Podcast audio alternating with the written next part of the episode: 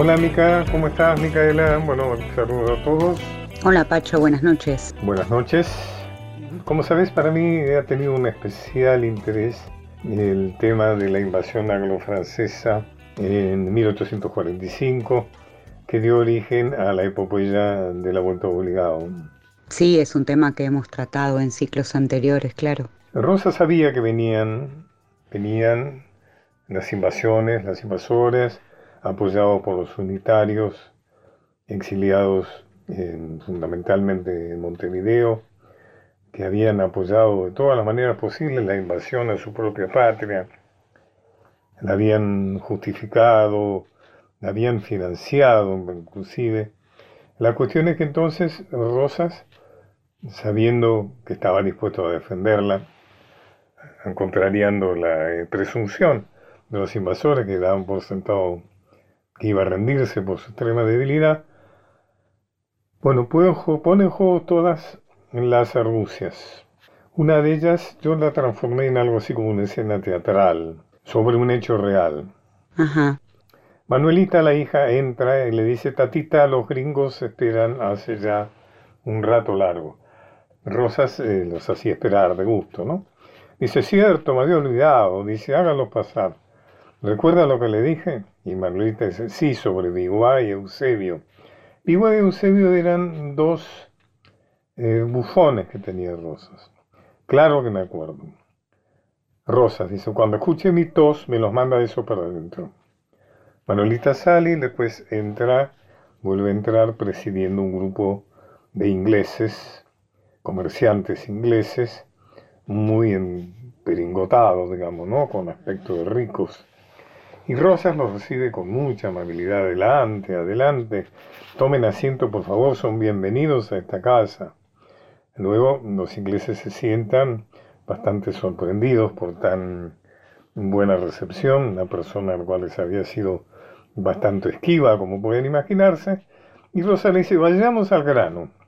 Directamente los he citado en su carácter de representantes en el Río de la Plata de los tenedores de bonos correspondientes al empréstito bancario. Él está hablando del ominoso préstamo Bering, ¿no es cierto?, que, que contrajera Rivadavia. Dice, es decir, de los bonoleros, es decir, los tenedores de bonos, ¿no? Un representante inglés le dice bondholders, lo corrige y le da la pronunciación correcta en inglés. Bondholders, señor gobernador. Rosas hace de cuenta que no lo ha escuchado.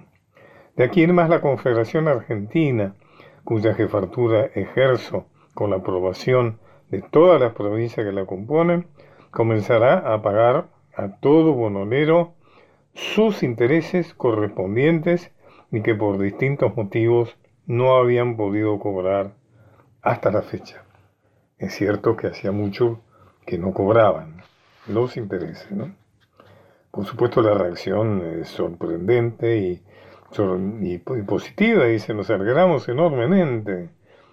Y Rosa dice, agradecer, por favor, caballero, soy yo quien en nombre del gobierno argentino debo pediros disculpas por la demora en dar satisfacción a reclamos tan justos como los vuestros.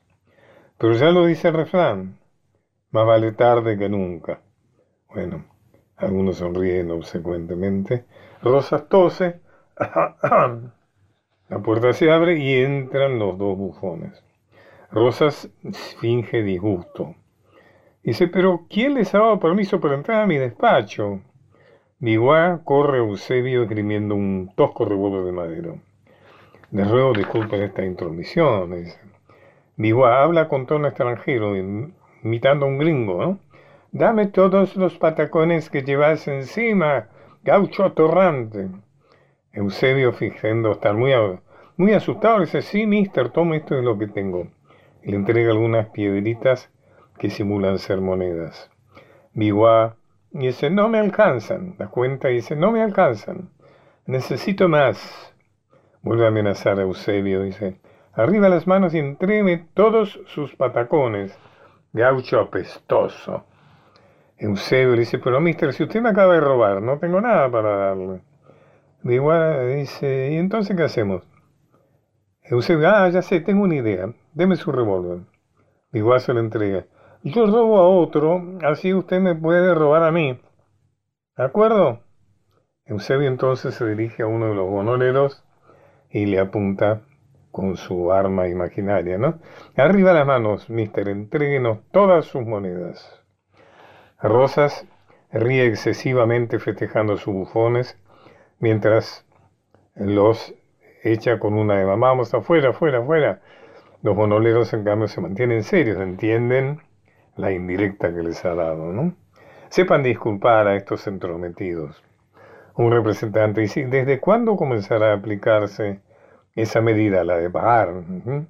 Rosas desde hoy mismo, de manera que ya mañana podrán pasar por la Tesorería Nacional a cobrar los intereses de sus representados y de ustedes mismos, ¿no es cierto? Otro representante, hoy sin tardanza escribiremos a Londres comunicando tan buena nueva. Rosa los despide y dice, muy bien señores, asuntos de Estado reclaman mi atención, de manera que me veo obligado a despedirme. Eh, si lo desean, mi hija Manolita tendrá mucho gusto en mostrar en los jardines. Bueno, los monoleros se despiden, contentos y obsequiosos.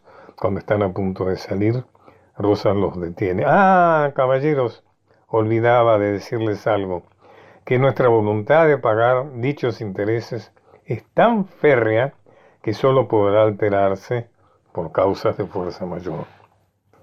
Un representante preocupado le dice, ¿qué causas, por ejemplo? Dicen, eh, no tiene por qué preocuparse, pues deberían producirse circunstancias altamente improbables. Por ejemplo, una intervención extranjera en contra de nuestro país. Qué escena genial realmente. Como ves, ni cada restaurador no le faltaba astucia e imaginación. Una hora transitando los caminos de Pacho O'Donnell. Hasta las 24 por Nacional.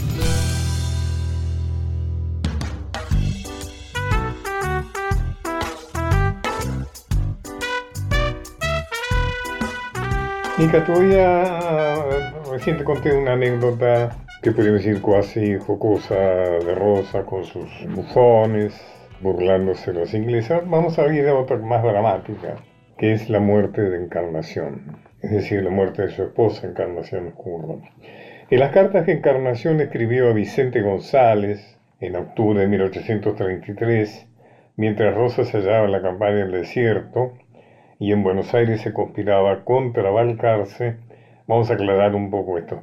Vicente González es eh, un eh, mazorquero hombre de, gran confianza, una especie de secretario de Rosas, y Balcarce es mm, la persona que había asumido la gobernación de Buenos Aires entre ambos gobiernos de Rosas, es decir, cuando Rosas estaba en la conquista del desierto. Claro. Y entonces mmm, Encarnación escribía, ya le he escrito a Juan Manuel que si se descuida conmigo, a él mismo le he de hacer una revolución. Tales son los recursos y opiniones que he merecido de mis amigos. Aquí podemos ver el carácter, ¿no? Ese era el temple de esa mujer que moriría en 1838 prematuramente 40 años antes que su esposo. A nadie quizás amó tanto Rosas como a su mujer, ni nadie creyó tanto en él como ella, de modo que que llegó a ser su brazo derecho, con esa impunidad, habilidad, perspicacia y doble vista que es peculiar a la organización femenil. Sin ella, quizás no vuelve al poder. Esto lo escribía Lucio de Mansilla, gran escritor y además sobrino de Rosas. ¿no? era ella la que en ciertos momentos mandaba, pero inducía, sugestionaba y una inteligencia perfecta reinaba en aquel hogar, sigue escribiendo Mansilla, ¿no? Desde el tálamo hasta más allá, hasta donde las opiniones, los gustos, las predilecciones, las simpatías, las antipatías y los intereses comunes debían concordar. Rosas, en los primeros tiempos de su gobierno, sigue Mansilla, no vivía aislado. Su aislamiento vino después de la muerte de su mujer. He sabido que Rosas En sus últimos tiempos de gobierno se dejó ver muy poco. Era Manuelita la que hacía su contacto con el exterior. Salía, circulaba, hasta de noche era fácil hallarlo solo por barrios apartados. Él mismo parece que hacía su policía tomándole el pulso a la ciudad. Y aquí termina lo que decía Lucio de Mancilla. Sigamos, al general Pacheco, que era uno de sus generales de mayor confianza, que le desertaría antes de, Caseros, una situación sospechable. Bueno, el desconsolado vivo de decir Rosa, traspasado de un dolor intenso, le confía, esa santa era la esencia de la virtud sublime y del valor sin ejemplo. Le hace funerales imponentes que cuestan cerca de 30 mil pesos, 180 misas. Durante su vida entera le hace decir misas en Buenos Aires o en Southampton y levanta un templo en su honor, el de Nuestra Señora de Valvanera. Quiere que todos la lloren y lleven un luto por ella. Viste de negro a sus criados y bufones. El ejército se enlusta con un velillo negro alrededor del morrión o del quepí. ¿Sabes lo que es el morrión, no? El penacho que está eh, arriba del, sombrero, digamos. Ajá. El ataúd es llevado a pulso a San Francisco, donde será enterrado luego de pasar en medio de una calle humana formada por tropas a la izquierda y por eminentes federales a la derecha. Y lo acompaña una multitud de 25.000 personas, cifra inmensa en aquella pequeña ciudad de no más de 60.000 habitantes. teniendo la capital un millón y medio, serían como 750.000 personas, ¿no? Muchos de los cuales asisten espontáneamente mientras que otros, mientras que otros lo hacen teniendo, temiendo ser identificados como opositores. Y la noche siguiente, en casa del restaurador, y sin que él intervenga, nace el cintillo federal, es decir, en, la cinta rojo punzón. Para demostrar adhesión y congoja, ya no basta con la divisa punzó que se lleva en la solapa, los oficiales deciden agregar sobre el luto del sombrero una angosta cinta roja. Los unitarios, empeñados en sembrar injurias, difundirán que Rosas no amó a su mujer, que le negó un confesor en sus últimos momentos que no la hizo atender por un médico. Sin embargo, el restaurador escribirá a su médico, el doctor Leper. Si algo es capaz de templar de algún modo el acervo dolor que ocasiona la muerte de lo que más se quiere, es el recuerdo de no haberse separado usted de su lado noche y día y haber sido constantemente su más cuidadoso enfermero, enfermero, hasta presenciar el doloroso lance de verla cerrar sus ojos en sus brazos. La calumnia inventa también que Rosa, no queriendo que ella se confesara para no revelar sus crímenes, llamó al sacerdote cuando ya estaba muerta. Bien, fíjate los disparates, bueno, esos disparates que se han dicho de Rosa que se siguen creyendo, ¿no es cierto? Eh, y en complicidad con el sacerdote, para simular la confesión a los ojos de parientes y amigos, pasó su brazo debajo de la cabeza de Encarnación y la movía. Es decir, para, eh, para imaginar, para fingir que estaba viva, insólito. Esto lo habría contado nada menos que Juanita Escurra, hermana de la afinada, pero años después de la muerte de Rosas, interrogada sobre el tema declaró ser absolutamente falso cuanto dijeron los enemigos de Rosas. Don Juan Manuel ha quedado solo. Encarnación fue la única persona que lo comprendió de veras. Amó con pasión a su compañero y su amigo, calmó su fiereza y puso un poco de ternura en su vida. Nunca la sustituirá, ella no habrá mujer en la vida de Rosas, pues la jovencísima Eugenia Castro que es la mujer que lo acompañó en los últimos años, no pasará de ser quien satisfaga de entre casa necesidades fisiológicas del gaucho viril, como dijera alguien muy prejuicioso de su época. En cuanto a Manuelita, su hija, ¿no? A quien su padre adora, se constituirá en su gran colaboradora, pero su juventud y su gestión, si bien a veces tendrá una influencia afectiva sobre las decisiones, nunca será persona de consejo para don Juan Manuel, quien con encarnación ha perdido sentimental y políticamente un insustituible tesoro. En los años trágicos que sobrevendrán, quizás ella hubiera aquietado y humanizado la implacable justicia de Juan Manuel. Como ustedes ven, se puede trazar cierto, cierto parangón entre Encarnación y Evita. Lo que es cierto es que tanto Encarnación y Evita fueron operadoras políticas y fundamentales para lo que fue, para lo que fueron tanto Perón como Rosas. Pacho O'Donnell está en Nacional, la radio pública.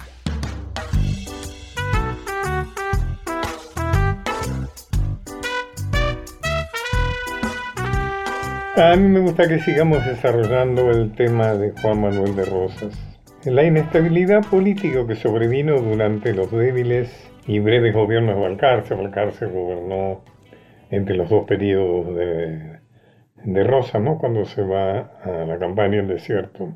Eh, fomentada por los activos apostólicos, apoyados por el violento rosismo de campesinos y orilleros, hizo que don Juan Manuel volviera a ser convocado para imponer el orden que permitiese el desarrollo de los negocios de comerciantes y haciendados, aunque hubo oposición a investirlo otra vez con la suma del poder público, es decir, las facultades ejecutivas, legislativas y judiciales concentradas en su persona, para obtener tal prerrogativa que él consideraba esencial, porque recordemos que había renunciado de su primera etapa de gobierno porque la legislatura no le había renovado la suma del poder público.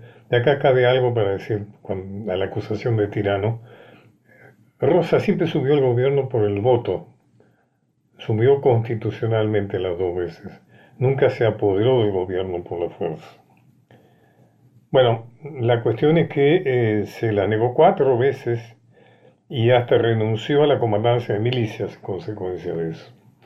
El argumento que puso fin a las discusiones si se debía o no concedérsele el poder absoluto para su, segunda gobernación se derrumbó cuando llegaron las noticias del asesinato de Facundo Quiroga. Viste, Mica, que se ha hablado mucho del asesinato de Facundo Quiroga, muchas versiones, ¿no es cierto? Se ha querido utilizarlo en contra de Rosas. Bueno, nos vamos a ocupar de estos temas. Como todos los días, el 3 de marzo de 1835, Rosas destinaba parte de la mañana a dictar notas y comunicaciones referentes a hechos cotidianos. Incansable y se ocupaba de todos los aspectos de sus estancias, como también durante su gobierno, aún de los más mínimos. Mi querido don Juan José, escribía, era uno de sus mayordomos. Esta solo, es decir, esta carta solo tiene por objetivo prevenirle que a Pascual me le entregue 20 huellos aparentes y como para las carretas, es decir, de buen estado, ¿no? Deseo que le haya ido bien en su viaje. Allí se interrumpió porque en ese instante le transmitieron la noticia. Siguió escribiendo con la letra cambiada. El general Quiroga fue degollado en su tránsito de regreso para esta el 16 del pasado último febrero, 18 leguas antes de llegar a Córdoba. Recordemos que Facundo Quiroga había sido enviado por Rosas al norte, al norte para zanjar una discusión entre gobernadores federales y regresaba de esa misión. Sigue Rosas escribiendo, esta misma suerte ocurrió el coronel José Santos Ortiz, que comentamos había sido el primer gobernador de San Luis y toda la comitiva escapando sobre el correo que venía y una ordenanza que fugaron entre la espesura del monte. ¿Qué tal? He conocido no el verdadero estado de la tierra, pero ni esto ha de ser bastante para los hombres de las luces y los principios, dicho irónicamente, ¿no?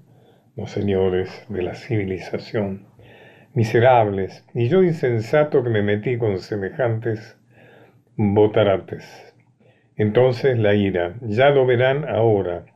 El sacudimiento será espantoso y la sangre argentina correrá en porciones.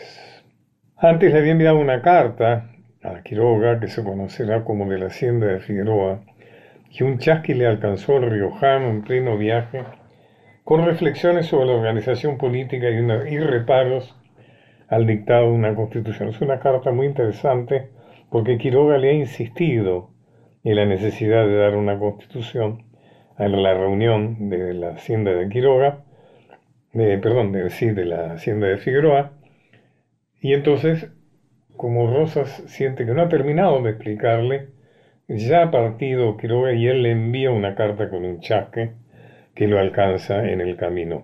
Usted y yo, le dice la carta, deferimos a que los pueblos se ocupen de sus constituciones particulares para que después de promulgadas entrásemos a trabajar los cimientos de la gran causa nacional. Es decir, Rosas prefería que se establecieran primeros pactos entre las provincias.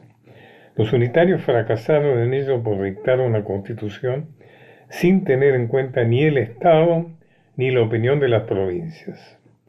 Dirá textualmente, las atribuciones que la Constitución asigne al gobierno federal deben dejar a salvo la soberanía e independencia de los estados federales. A continuación, Rosas hará mención a la discordia introducida por los unitarios en todos los rincones de la patria. Textual, después de todo eso, habrá quien crea que el remedio es precipitar la constitución del Estado. ¿Quién duda que esta debe ser el resultado feliz de todos los medios proporcionados a su ejecución? ¿Quién aspira a un término marchando en contraria dirección? ¿Quién para formar un todo ordenado y compacto no arregla y solicita primeramente, bajo una forma regular y permanente, las partes que deben componerlo? Es decir, lo que Rosas está diciendo, creo, y explica para la historia, que será eh, uno, la razón principal, el pretexto principal para que Urquiza lo derroque, el no dictar una constitución, no es que no quiere dictar una constitución, él piensa que debe darse cuando se ha logrado cierta armonía entre las provincias. La cuestión es que la historia oficial, abierta o encubiertamente, adjudica la muerte del tigre de los llanos al restaurador. Los argumentos más fuertes, porque no faltan argumentos, son uno, Rosas es el gran beneficiado por el asesinato, no solo porque queda fuera un serio competidor por la jefatura del campo federal que estaba ya bastante inclinada hacia el lado unitario, sino también porque Facundo, por esto que voy a decir ahora, comenzaba a ser visto como el probable eje de una concertación nacional entre unitarios y lomos negros, es decir, federales no rosistas, que desembocaría en la sanción de una constitución. 2. Pocos instantes antes de morir ya en el cadalso, el confeso asesino Santos Pérez gritará, Rosas es el asesino de Quiroga. Y tres, si bien hubo juicio en el que también fueron ajusticiados los hermanos Reina Fe, mm, gobernantes de Córdoba, contratantes de Santo Pérez, fue sumario y no se dio a los acusados posibilidad de defensa. Sin embargo, el doctor Marcelo Gamboa, abogado de los acusados, lo intenta. Impugna el juicio por la falta de una constitución escrita ni cuestiona a Rosas por considerar que ha prejuzgado la culpabilidad de sus defendidos en las comunicaciones cruzadas a las provincias. Bueno, no es ese lenguaje para dirigirse a alguien que detentaría la suma del poder público.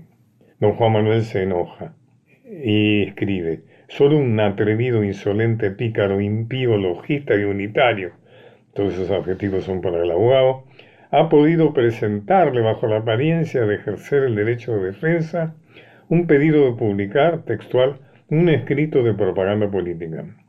Lo condenaba a corregir uno a uno todos los renglones de su atrevida representación, no salir a más distancia de 20 cuadros de la Plaza de la Victoria, no ejercer su profesión de abogado y no cargar, acusa además de no cargar la divisa federal, no ponerse ni usar en público los colores federales. Fíjese, acá está el rosas violento, ¿no? Si no cumpliese, sería paseado por las calles de Buenos Aires en un burro celeste, era el color unitario, o fusilado si tratase de escapar. Bueno, se ve que a Marcelo Gamboa le costaba caro, ¿no? El defender a los acusados. Vamos a dejar acá, Mica. Muy bien. Vamos a contarlo en etapas. Es muy apasionante este tema de la muerte de Quiroga, de la relación de Quiroga con Rusas. Así que bueno, vamos a continuar con el programa. Los caminos de Pacho O'Donnell. Hasta las 24. Continuamos con Los caminos de Pacho O'Donnell.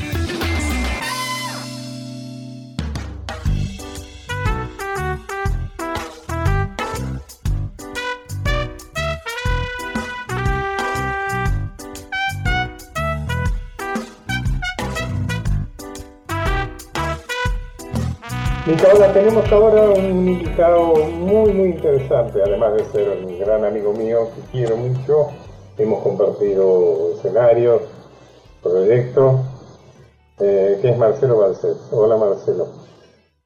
Hola, Pacho, un gusto estar en contacto contigo. ¿Cómo estás? Bueno, Marcelo es un gran músico, eh, con una larga experiencia internacional, también fue primera voz de Opus 4, una de las tantas cosas.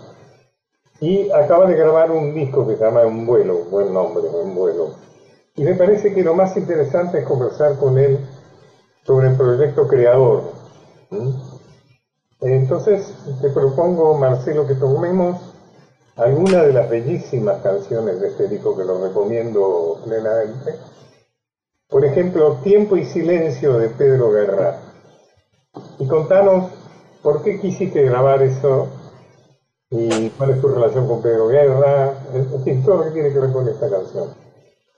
Bueno, a Pedro Guerra lo conozco como autor y como cantante, es un cantautor español y alguna vez tuve la oportunidad de compartir escenario con él en un homenaje a Mercedes Sosa que se hizo en Madrid, en el Teatro de la Zarzuela, y venía siguiendo su, su trayectoria y un día me encontré con esta canción, Tiempo y Silencio, que él hizo además con otro compositor que se llama Luis Pastor, y en una versión muy hermosa que cantaba él junto a Cesaria Évora.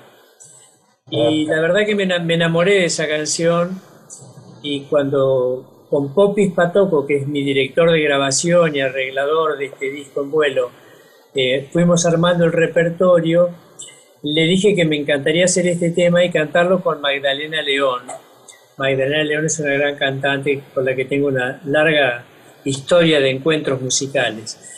Y bueno, estamos muy contentos con cómo quedó el arreglo, cómo, cómo se juntan nuestras voces y, lo que la voz, la canción es muy simple y muy hermosa y muy honda también. ¿Quién te hizo el arreglo?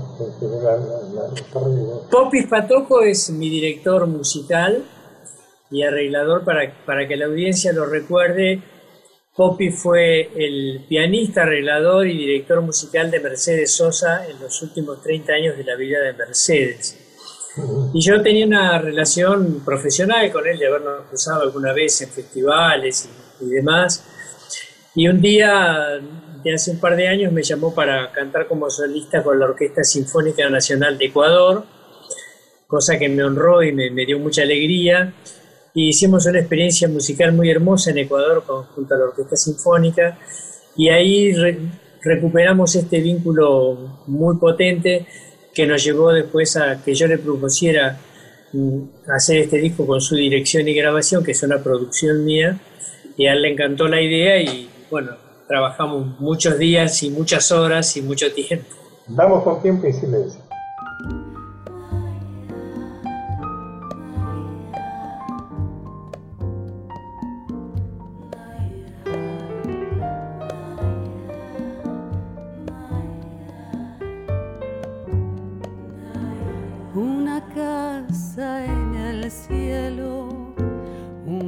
jardín en el mar, una alondra en tu pecho, un volver a empezar, un deseo de estrellas, un latir de gorrión, una isla en tu cama, una puesta.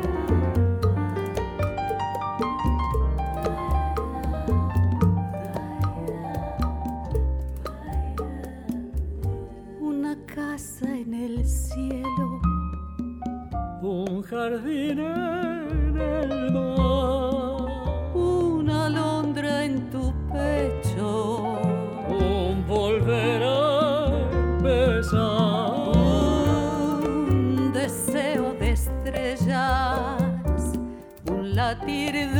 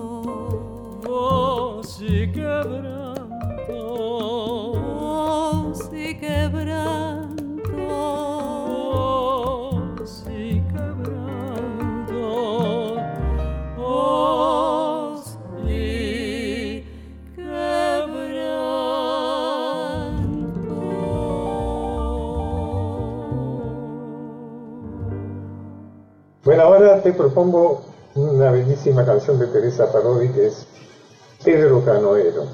¿Qué nos puede decir Marcelo Balcells? Bueno, Pedro Canoero es, es, una canción que escribió Teresa hace muchísimos años, más de 30. Eh, yo la conozco a Teresa desde hace mucho tiempo también, antes de que, de que llegara a tener esta carrera culminante y maravillosa que tiene y brillante. Y siempre me enamoró su repertorio, siempre me enamoró. Y dentro de ese repertorio esta canción nos une a nosotros dos, porque la hemos podido cantar muchas veces juntos, aquí en Buenos Aires, en París, en Bruselas.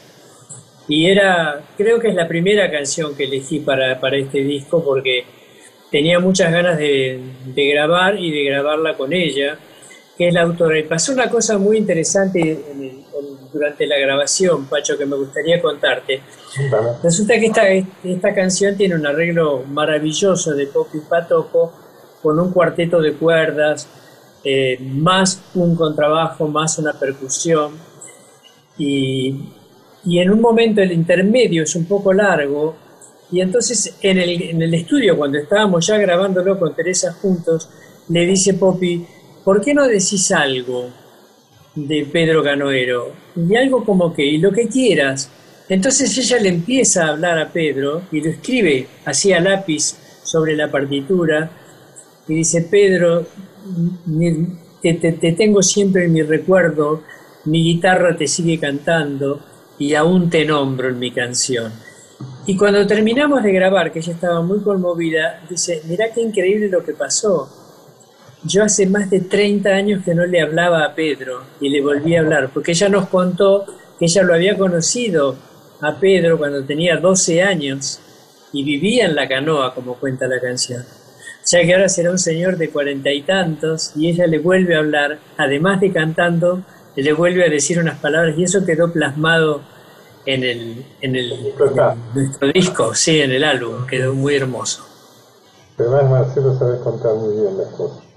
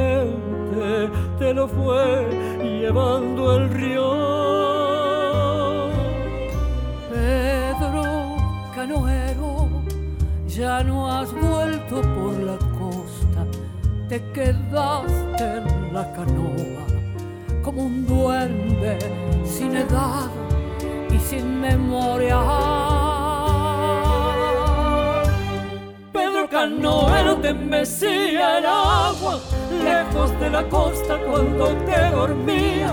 El verano era un corazón de arcilla, sobre la canoa se te fue la vida.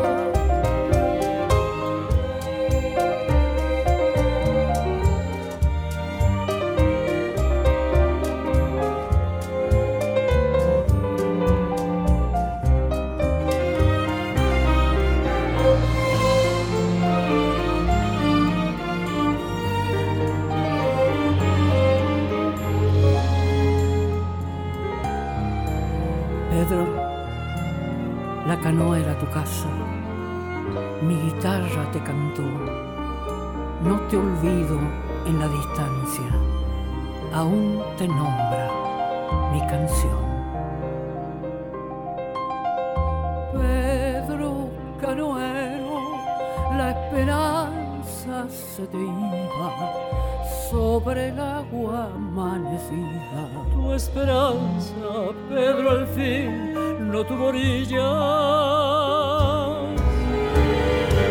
Pedro Cano era donde mecía el agua, lejos de la costa cuando te dormías. Pedro Cano era un corazón de arcilla, sobre la canoa se te fue la vida. Pedro Cano era donde mecía el agua, lejos de la costa cuando te dormías. Corazón de arcilla, sobre la canoa se te fue la vida. Pedro, Pedro, se te fue la vida, sobre la canoa se te fue la vida.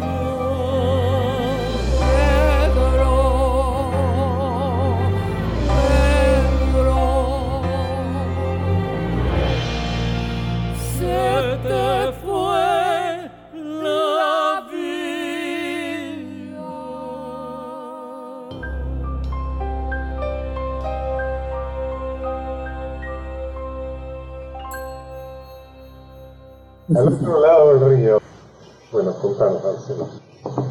Bueno, mira, Jorge Drexler es un compositor que a mí me interesa mucho, es un compositor uruguayo que después se fue a España, es un médico además como vos, multifacético como vos también.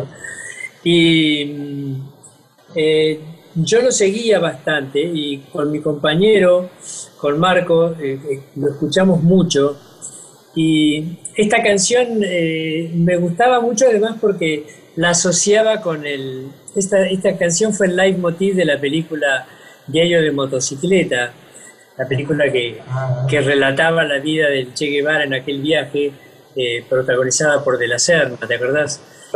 Y, y, y, además que esta canción tiene una historia que ganó con esta canción el Oscar y no se la dejaron cantar a él, al autor, en vivo.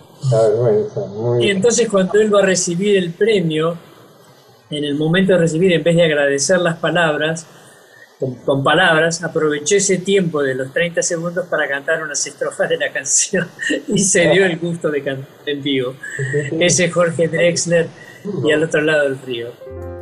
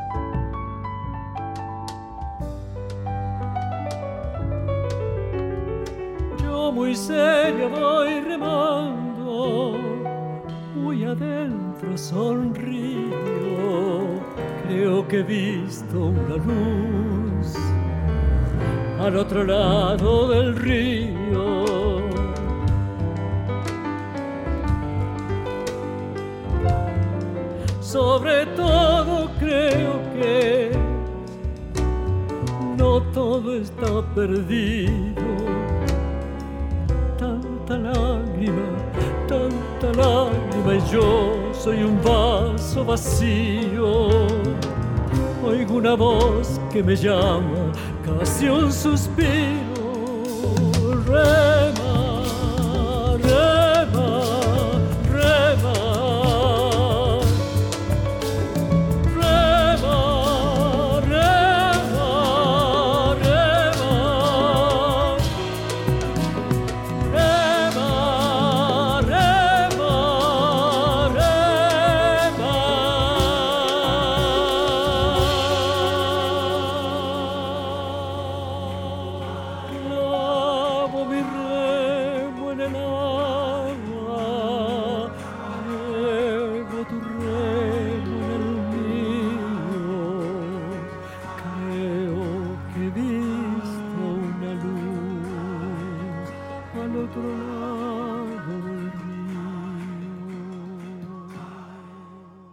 Vamos a otra, ¿no? Eh, eh, nada menos que Atahualpa, los hermanos.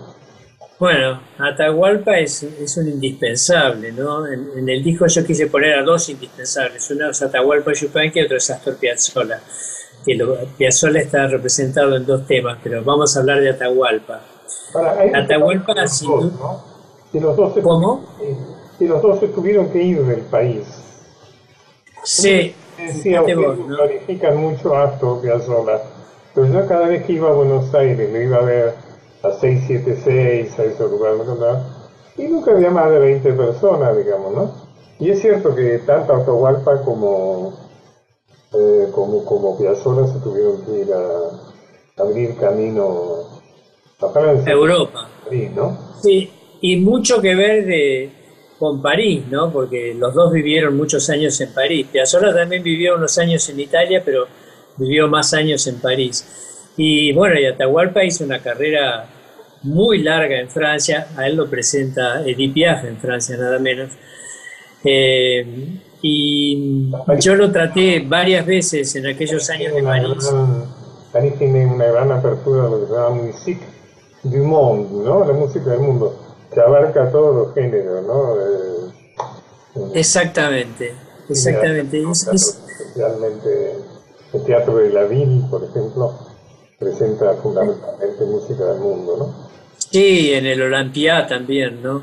Yo disfruté mucho, disfruté mucho cuando yo viví en París cuatro años, cuando dirigía la Casa Argentina, y eso de las músicas del mundo y esas fusiones de africanos con, con, con, con, los europeos y los asiáticos y los latinoamericanos, y por ahí era un grupo que era absolutamente multiétnico y haciendo piazola, por decirte algo, ¿no? Era una cosa realmente que a mí me deslumbró mucho. Los hermanos de Atahualpa Yupan, que bueno, es una milonga que tiene un poema eh, muy profundo y, a mí me representa mucho. Eh, y, Atahualpa, como te decía, yo lo traté muchas veces en París. Y en una, cuando él cumple 80 años, que sería en el año 88, si no me equivoco, 88 creo, eh, en una ciudad de Francia del interior que se llama Montluçon, en el centro de Francia, nos invitaron a compartir el escenario con él. Así que bueno, fue mucha emoción estar con, con Atahualpa y compartir el escenario y aparte ver lo que era verlo Atahualpa actuando para los franceses y ver a los franceses emocionados escuchando a Atahualpa. Una experiencia, una experiencia maravillosa realmente. Marcelo, ha sido un gustazo conversar con vos, realmente. ¿eh? Nos vamos a despedir con los hermanos. Eh, contame cuáles son los premios, las nominaciones que tienen. Bueno, hasta ahora tengo una nominación al premio Carlos Gardel, que es el premio máximo de la música discográfica, que es una caricia para el alma. Y a esta altura de mi trayectoria, que ya llevo 50 años cantando, es un gran estímulo. Yo sé que, gran estímulo. grabar este disco para vos fue un esfuerzo, mucha pasión, mucho amor hacerlo. Mucha pasión, mucho amor. Y quiero, quiero decir a la audiencia dos cosas, si me permitís. Una, que tienen la posibilidad de escucharlo en todas las plataformas posibles, en YouTube, en Spotify y demás, y que además este disco tiene una parte visual, porque simultáneamente que lo grabamos, lo filmamos, y quedó un documental hecho del backstage y además de los videoclips. Y ese director de la, de la parte visual es Rodrigo Vila, que Rodrigo Vila es un director que hizo la película de Mercedes Sosa, Una voz en Latinoamérica, que justamente hizo una película sobre Piazzolla y que ahora está en preproducción de una serie que se va a dar en Netflix sobre la vida de Mercedes Sosa. Y esos eh, tanto el documental como los, eh, los eh, videoclips los pueden ver en YouTube todo al alcance de la gente absolutamente libre. Marcelo, nos despedimos nada menos que con dos hermanos, parte de tu disco En Vuelo. En Vuelo. Muchísimas gracias, Pacho. Un abrazo enorme. Lo mejor para vos y cariños a la audiencia de Nacional.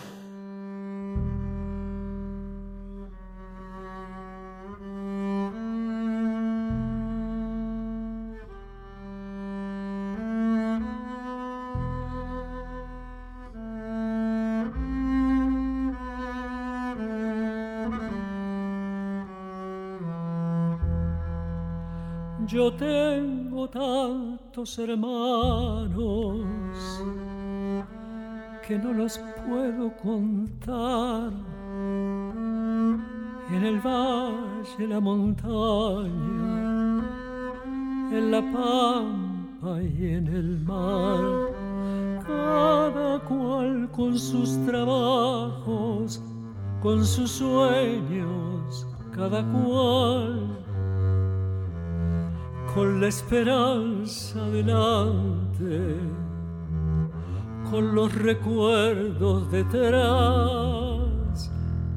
Yo tengo tantos hermanos que no los puedo contar.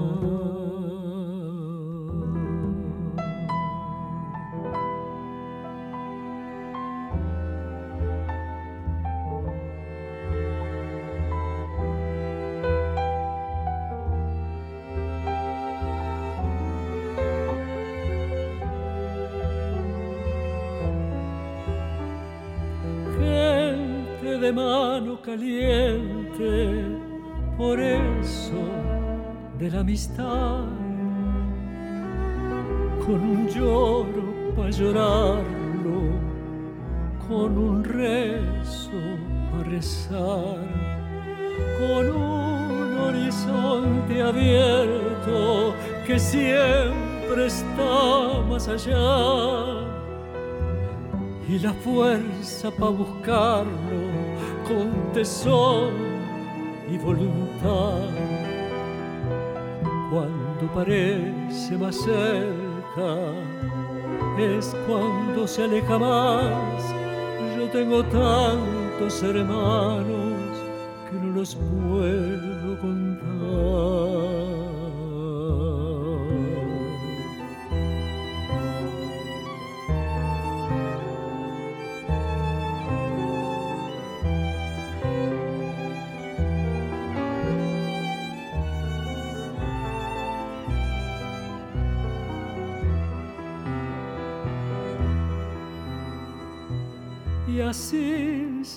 seguimos andando, curtidos de soledad.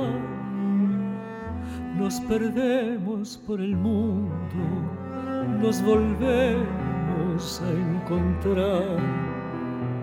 Y así nos reconocemos por el lejano mirar, por las coplas que mordemos semillas de inmensidad. Y así seguimos andando, curtidos de soledad. Y en nosotros nuestros muertos, pa' que nadie quede atrás. Yo tengo tantos hermanos que no los puedo contar una hermana muy hermosa que se llama libertad.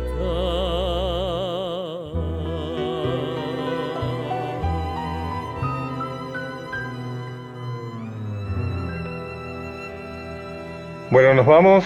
Un gran agradecimiento para Mica, Micaela Polak, amiga, asesora musical, productora. Gracias a usted, Pacho. Hasta el miércoles. También muy especial para Nacho Guglielmi. Ustedes no se imaginan lo importante que es la tarea en estos tiempos de grabaciones a distancias, de teleprogramas, diríamos, eh, que realmente requieren una gran pericia para poder coordinarlo todo. Y un saludo para mi amigo y colaborador Daniel Marcove. Bueno, seguimos el miércoles y vamos a seguir con el tema rosas.